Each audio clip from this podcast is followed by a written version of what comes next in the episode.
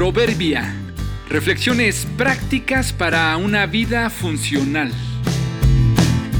Febrero 7. Lengua. Primera parte. Ser o conocer a alguien que usa adecuadamente su lengua es una bendición. Escúchalo. Un grupo de arqueólogos desenterró recientemente varias momias en Egipto. El descubrimiento no es una novedad en este país, pues frecuentemente se hacen hallazgos de este tipo. Pero con todo lo habitual que pueda ser, descubrir momias siempre llama la atención. Los científicos descubrieron en 16 tumbas excavadas en la roca una serie de momias mal conservadas. Nada parecía extraordinario hasta que encontraron una de ellas que les sorprendió, pues dentro de la boca tenía una lengua de oro. Por supuesto, no era una lengua que tuvo en vida, pero ¿qué hacía una lengua de oro en su boca? ¿Cuál sería la razón de habérsela colocado al momento de su muerte? ¿Y por qué solo la lengua y no otro miembro de su cuerpo? ¿Por qué no el corazón, el cerebro o los pulmones? Los científicos creen saber la razón.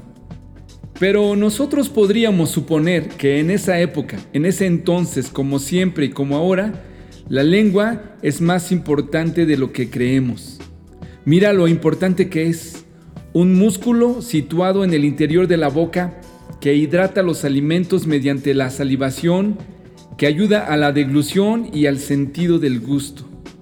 Sus funciones son principalmente físicas, pero van más allá de ello. Es vital para el lenguaje y la comunicación. Su uso adecuado es una bendición si la usamos inadecuadamente puede ser tan peligrosa y destructiva como el fuego.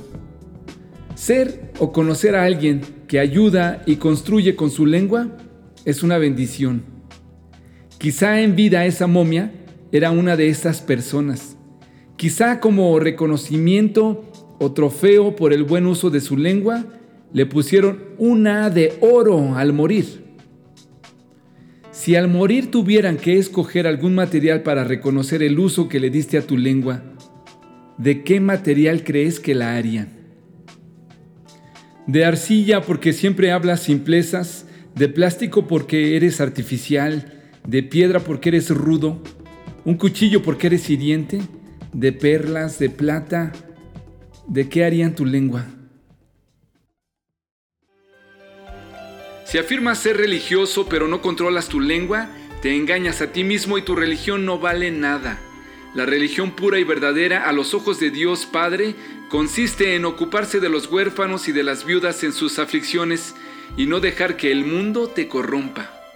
Santiago 1, 26 y 27.